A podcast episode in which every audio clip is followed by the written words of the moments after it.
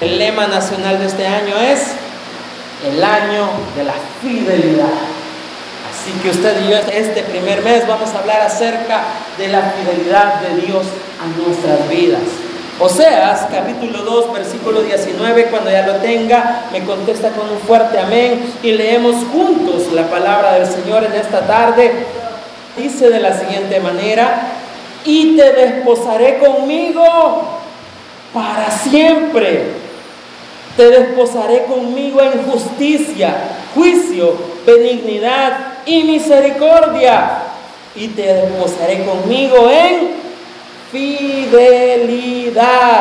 Y conocerás a Jehová Señor, en esta tarde te damos gracias por tu palabra. Espíritu Santo de Dios, te suplicamos que seas tú ministrando nuestro corazón y nuestra mente, Dios mío, para recibir lo que tú tienes esta tarde para cada uno de nosotros. Espíritu Santo de Dios, ven y toma tú el control de todo lo que somos. Y te ruego esta tarde que tu palabra, Señor, cumpla con el propósito con el cual será anunciada en esta tarde, Señor, porque tu palabra nunca volverá vacía y ella sabe lo que va a hacer en nuestras vidas y en nuestros corazones.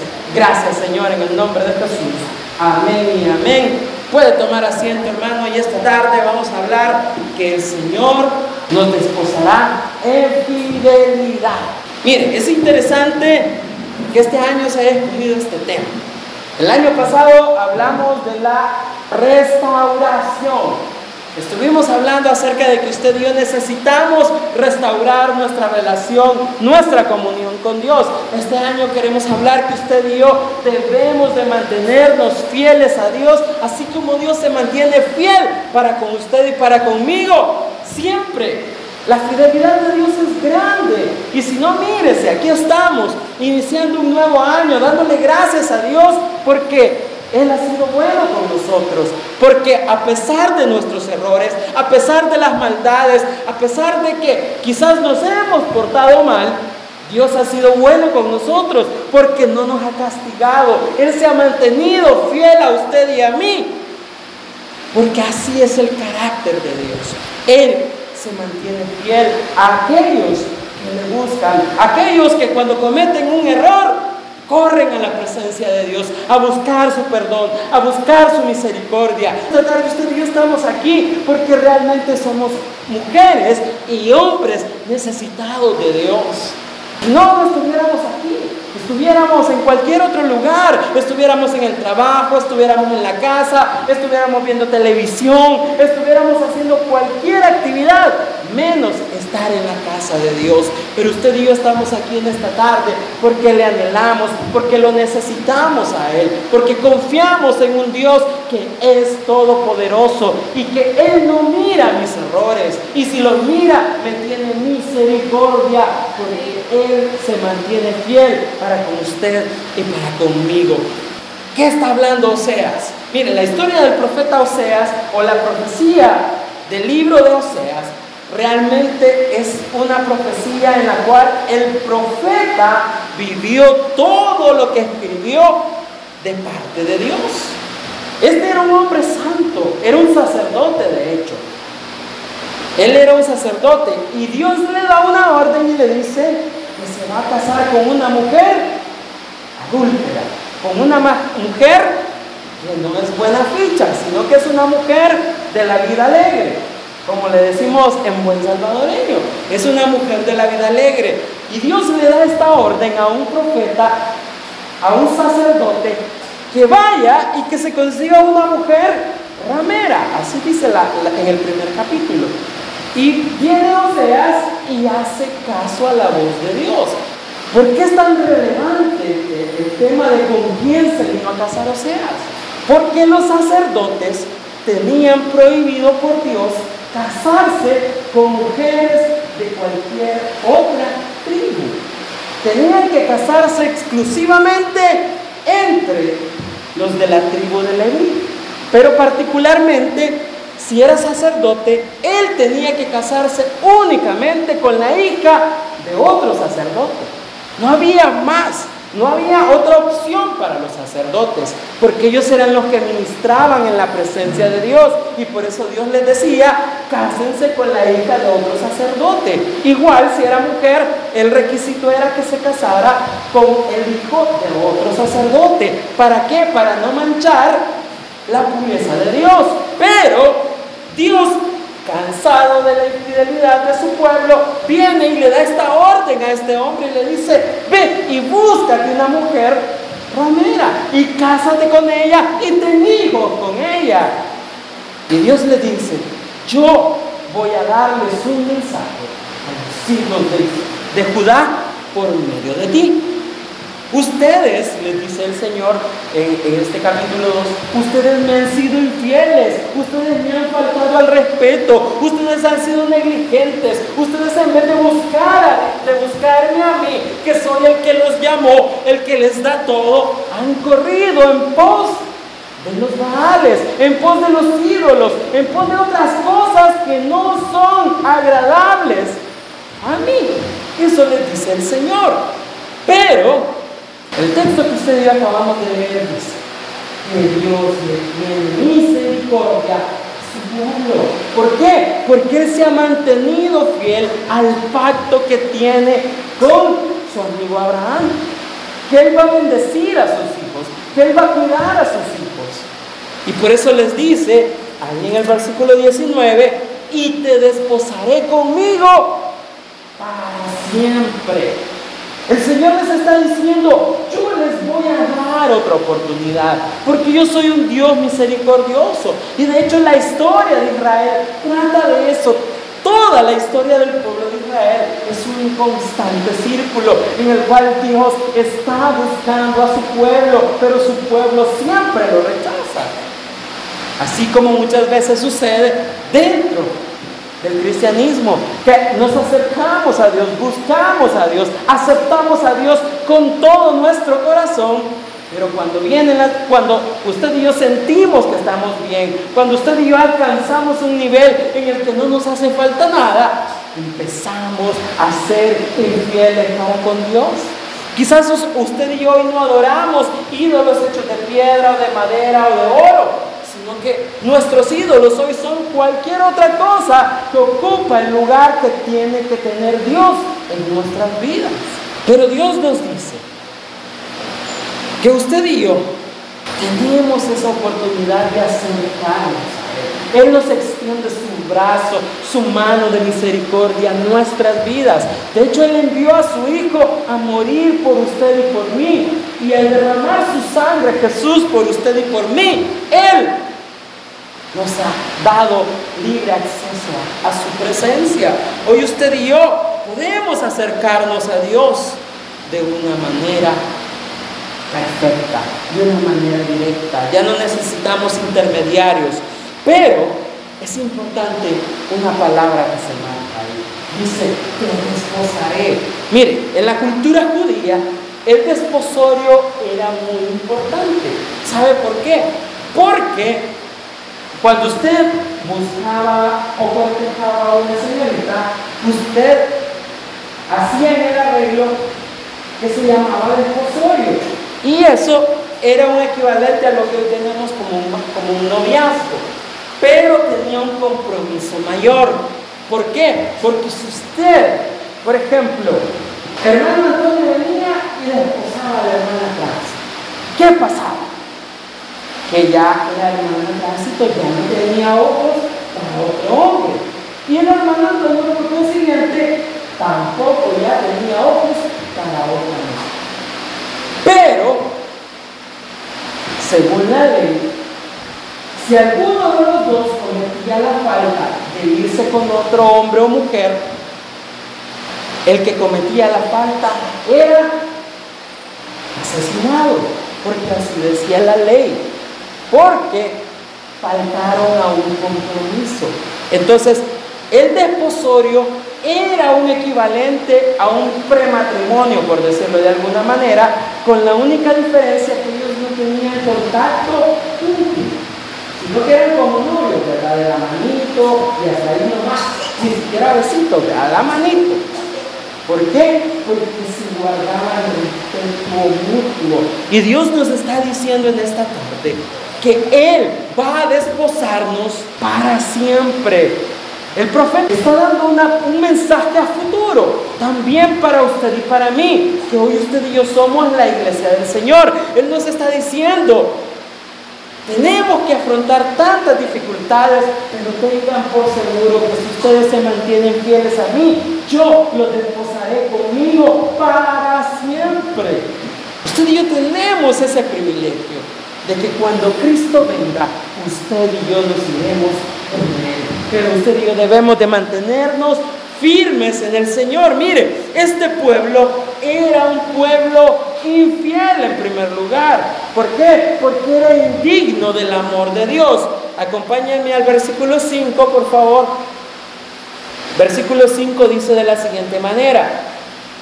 Mire, este hombre habla duro. Dice así, mire, el versículo 5, porque su madre se prostituyó la que los dio a luz se deshonró porque dijo, iré tras mis amantes que me dan mi pan y mi agua, mi lana y mi lino, mi aceite y mi bebida. Y el versículo 13 dice, y la castigaré por los días en que incensaba a los baales y se adornaba de sus zarcillos y de sus joyales y se iba tras sus amantes y se olvidaba de mí, dice el Señor. Mire, es una advertencia incluso para usted y para mí, porque si usted y yo somos infieles, no somos dignos del amor de Dios, el Señor promete un castigo. Pero si usted y yo, en medio de esa infidelidad, en medio de alejarnos de Dios, reconciliamos y, y reconocemos que sin Dios no somos nada, el Señor nos va a tener misericordia. Pero este era un pueblo infiel. Dios le ofreció muchas oportunidades a su pueblo para que se arrepintiera. Pero sabe que el pueblo decía, mi pan, mi aceite, mi bebida, mi ropa, mis joyas, todas me la dan mis ídolos.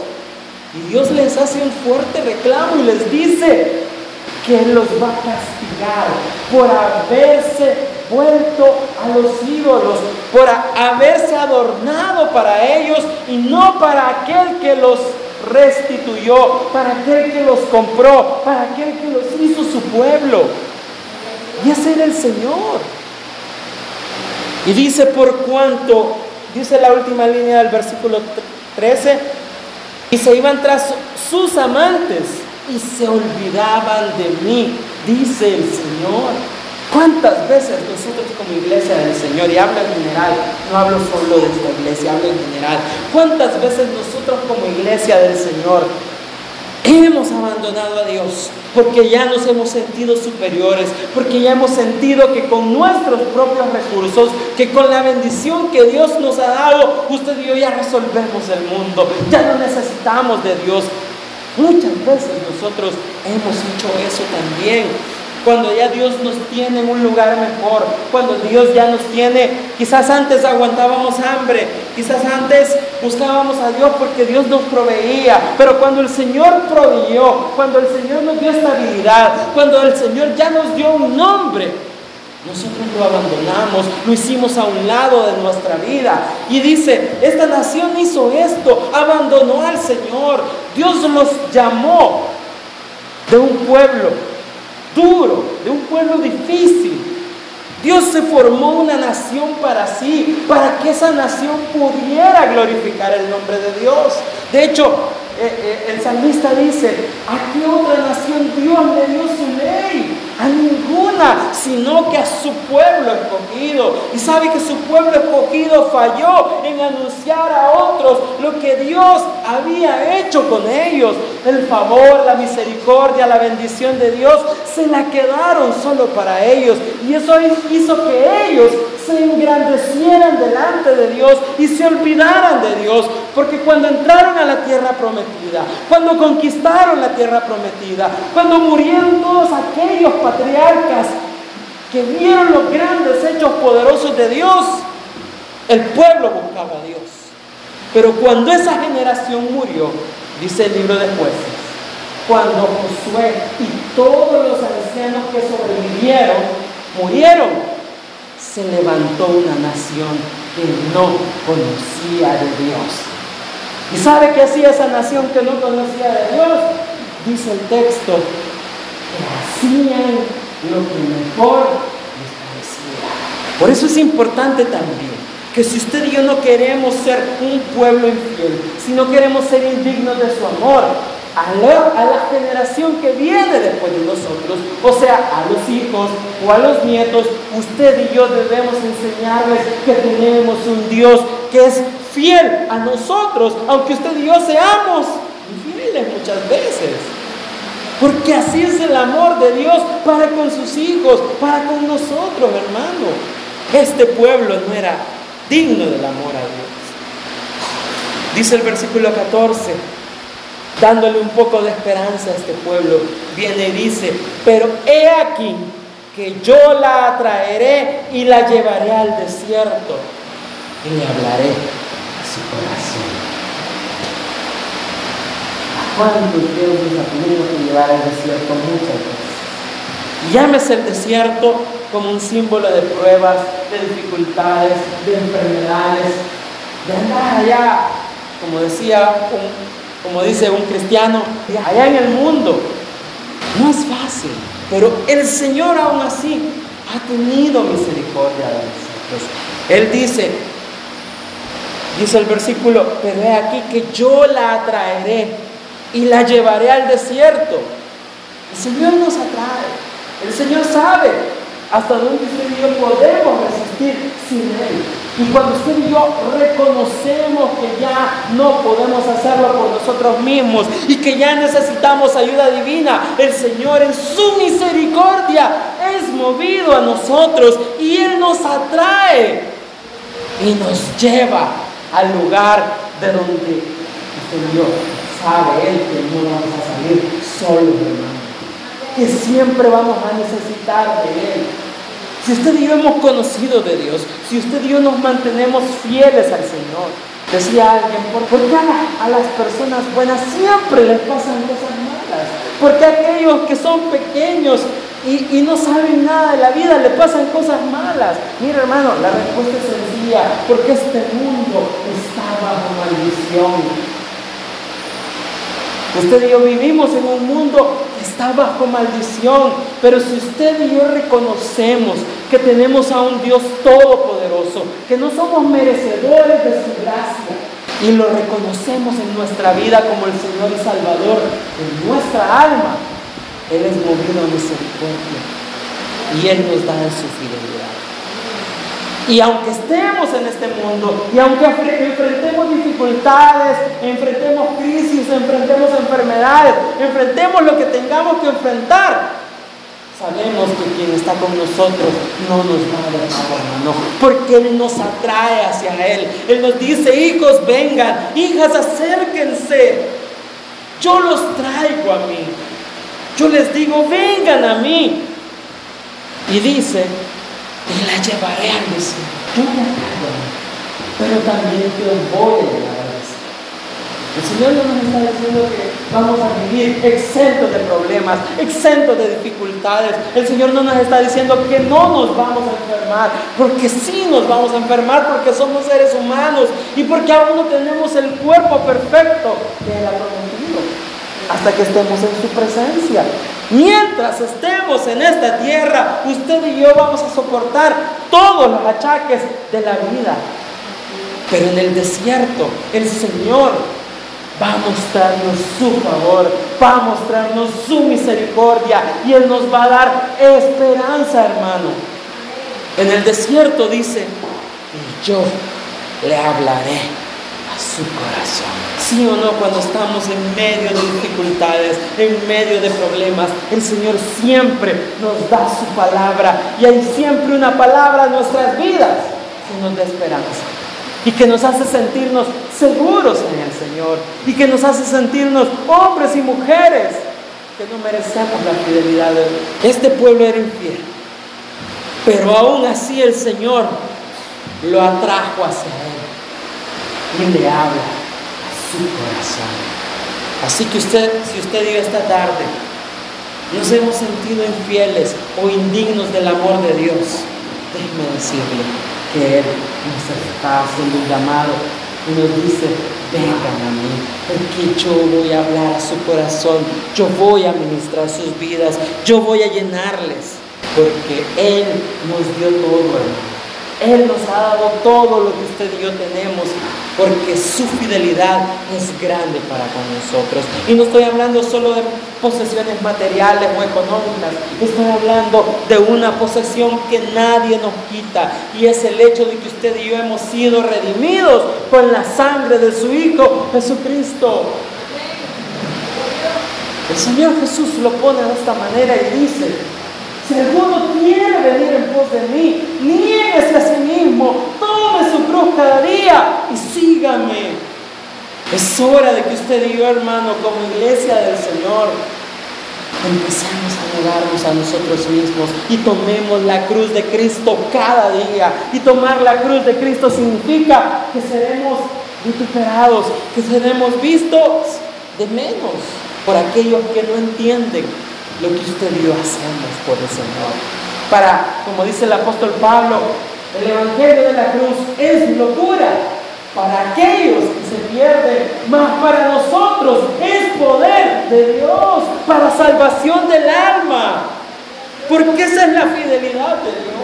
Por eso Dios nos trae hacia Él. Y aunque usted y yo fallamos, porque siempre vamos a fallar en nuestra vida, él se mantiene fiel para con usted y para conmigo y siempre nos da otra oportunidad de volvernos a Él con todo nuestro corazón. Esa es nuestra esperanza, hermano. Ese es nuestro anhelo, mantenernos siempre cerca de Dios. Como ya le he dicho otras veces, el rey David amaba estar en la presencia del Señor.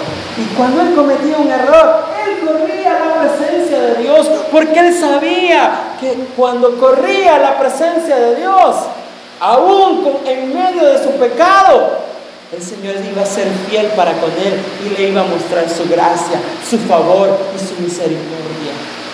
Y no lo iba a liquidar. Por eso él dice en el Salmo 51, cree en oh Dios, un corazón malo, un corazón limpio. Examíname, dice. Y si hagas algo malo en mí, haz lo que tengas que hacer. ¿Cuántos, de nosotros nos atreveríamos a decirle al Señor esas palabras? Decirle, Señor, examíname, examina lo más profundo de mi corazón. Y si hay algo malo en mí. ¿Se atrevería usted a decirle eso al Señor? El profeta dice Él se va a desposar, Él nos va a desposar en algunas áreas. Y la primera de ellas es que dice, y te desposaré conmigo para siempre. Estaremos con el Señor para siempre. Pero mantengámonos firmes, hermano. Mantengámonos siempre con la mirada puesta en Cristo. Si queremos desposarnos con Cristo para siempre. Si queremos casarnos con el Señor, mantengamos nuestra mirada firme en Él. Porque esto va a ser para siempre. Después dice, te desposaré conmigo en justicia. El Señor siempre actuará en justicia en favor de nosotros. También dice, en juicio, el Señor va a juzgar correctamente su causa, mi causa. El Señor siempre nos va a juzgar de la manera correcta. Él no es como los jueces de la tierra, hermano, que ofrecen justicia a aquel que tiene más. Y aquel que no tiene nada, lo manda para Mariona. El Señor no es de esos jueces que vende la justicia. Porque una de las razones también por las cuales el Señor castigó a su pueblo es porque se volvieron injustos con aquellos que no tenían las posibilidades de comprar justicia. Ellos vendían la justicia y el Señor les reclama en Jeremías, en Miqueas, en Malaquías. El Señor les hace un fuerte reclamo y les dice, ustedes se han vuelto injustos para con mi pueblo, para con sus hermanos. Pero Dios nos dice en esta tarde que Él nos va a desposar en juicio en benignidad y en misericordia. ¿Cuántos hemos podido experimentar la misericordia de Dios? La benignidad de Dios y su bondad para usted y para conmigo. Así que el Señor siempre va a ser bondadoso para con nosotros. Pero usted y yo debemos de mantener nuestra mirada fija en Él, sin mirar a la derecha ni a la izquierda. Pero también dice en el versículo 19, y te desposaré conmigo en fidelidad. La fidelidad, hermano, es voy a mantener mi vida fiel. Como cuando usted hace el pacto matrimonial que dice que va a ser fiel, que usted va a ser el uno para el otro y que no va a haber nadie más entre usted y su esposa, sino que solamente serán ustedes dos. Entonces Dios dice de la misma manera, ahora yo te desposaré conmigo en fidelidad. Eso quiere decir que usted y yo cuando nos casamos con Dios, ya no vamos a ser, ya no vamos a ser infiel al Señor, sino que nos vamos a mantener fiel a Él y a su palabra, tratando de obedecer y cumplir lo que Él nos ha dejado aquí escrito. Entonces, Él va a hacer que usted y yo nos mantengamos fieles a Dios. Usted y yo somos fieles. Aunque pareciera muchas veces que nos cuesta horrores mantenernos fieles a Dios, pero Dios mira nuestro sacrificio. Cuando usted y yo somos fieles al Señor, eso nos hace rendirnos a Él sin importar quién esté a nuestro alrededor, sin importar lo que se nos ponga por enfrente. Cuando usted y yo nos mantenemos fieles al Señor, ya no queremos ir a otro lugar que no sea su presencia. Porque ahí encontramos paz, ahí encontramos descanso. Cuando usted y yo nos mantenemos fieles, como dice el versículo 20, entonces conoceremos al Señor. Si usted se mantiene fiel leyendo la palabra, buscando a Dios cada día, usted y yo nos vamos a mantener fieles a Él. Nadie nos va a dar cuenta, hermano. Cuando usted y yo buscamos a Dios con todo el corazón, van a querer llegarnos a decir cualquier cosa, pero usted y yo sabemos que estando conectados con la presencia de Dios, vamos a poder resistir a aquellos que nos quieran venir a ofrecer otro evangelio que no sea lo que está aquí en esta bendita palabra del Señor. Con el Señor lo tenemos todo, hermano. Y sin Él nada somos. Usted y yo podemos decir muchas veces, no, pero es que yo tengo dones, yo tengo talentos, yo tengo estas cosas maravillosas que Dios me ha dado. Y que son mías, decimos algunos. Ay, es que yo tengo el don de ser profeta, el don de sanidad, el don de hablar en lenguas. Sí, esos son dones que Dios nos regala, pero no son suyos, ni son míos, son de Él, hermano. Son de Él. Y usted y yo tenemos que hacer todo lo posible por agradar a Dios ¿Cuántos quieren más del Señor? ¿Quiere más del Señor? Tratemos de mantenernos fieles a Él. Porque Él ha prometido que si nos mantenemos fieles, nos desposará para siempre. Si usted quiere más de Dios, es hora de que yo aprendamos a conocerlo cada día más. Mire, este mes de ayuno y oración va a ser importante. ¿Por qué? Porque cuando usted y yo oramos, conocemos la voluntad de Dios para nuestras vidas. Cuando usted y yo oramos y ayunamos, estamos renunciando a nosotros mismos y estamos diciéndole al Señor, toma tú el control, porque yo en mis fuerzas no puedo hacer nada, ni quiero hacer nada en, tus, en mis fuerzas, sino que seas tú guiándome, que seas tú dirigiéndome para que yo pueda desposarme un día con el Señor en fidelidad para siempre, así como Él lo ha prometido. Usted vive esta tarde, damos gracias a Dios por su misericordia y por su fidelidad. Buen Dios que estás en los cielos, esta tarde estamos delante de tu presencia, dándote gracias, Dios mío, porque tú has sido bueno para con cada uno de nosotros. Señor, esta tarde estamos aquí, Dios mío, tu pueblo, adorándote, dándote gracias, dándote gloria, honra y alabanza. A ti que eres digno, Señor, a ti que eres el único que lo merece. Y esta tarde, Dios mío, estamos ante ti, Dios mío, porque creemos en un Dios todopoderoso, Dios que obra milagros y maravillas, en un Dios que se mantiene fiel a nuestras vidas. Y esta tarde aquí está este pueblo clamando, intercediendo, para que seas tú siendo fiel para con nosotros durante este año, para que también nos ayudes a cada uno de nosotros a mantenernos fieles a ti, porque Dios Sabemos que sin ti nada podemos hacer.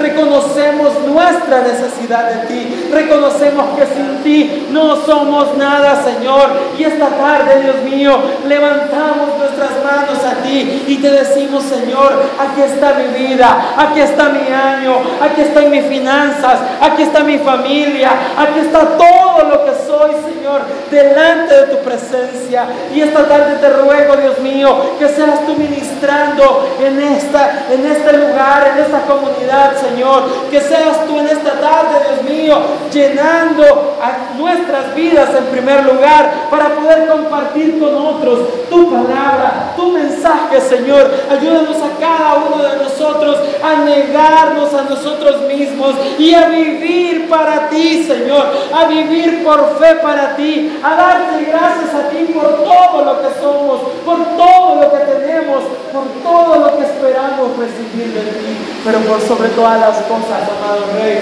danos de tu presencia, danos de tu Espíritu Santo, Señor, en esta tarde. Y Dios mío, que este año esta iglesia pueda crecer, que cada uno de nosotros podamos crecer más aún, Señor, en ti, para que podamos crecer en conocimiento de tu palabra, en tu presencia, que podamos ser llenos de tu Espíritu Santo, que tu Espíritu Santo bautice a aquellos que no han sido bautizados, aquellos que sí fueron bautizados alguna vez, pero que el fuego se apagó. Esta tarde, Señor, llénales, enciéndese, ayúdales a encender ese fuego de tu presencia en sus vidas, Padre, que cada uno de los que estamos aquí reciba lo que tienes tú este año para cada uno de nosotros, Señor. Porque realmente reconocemos que sin ti no somos nada. Gracias por tu fidelidad, gracias por tu misericordia. Señor, da de tus dones a tu pueblo, Señor amado. Dales esos dones, Dios mío, para que ellos puedan ver tu poder y tu gracia manifestarse cada vez que ellos hablen, cada vez que ellos oren por alguien, Señor. Cosas sobrenaturales sucedan, Señor, porque tú derramarás de tu gracia sobre cada uno de los que estamos aquí reunidos en este lugar. Gracias, Espíritu Santo de Dios, en esta tarde. Llena nuestras vasijas, llena nuestros odres, Señor, con un sonido fresco de tu presencia. Gracias, Espíritu Santo. Oramos por esta comunidad. Oramos para que seas tú rompiendo cadenas, para que seas tú rompiendo toda atadura de Satanás, que rompas todo vicio, toda esclavitud, Padre, todo aquello que ata a hombres y mujeres esta comunidad, Señor. Que tu Espíritu Santo rompa esas cadenas en el nombre de Jesús. Y esta tarde, Espíritu Santo, gracias porque nos permites estar aquí en tu casa.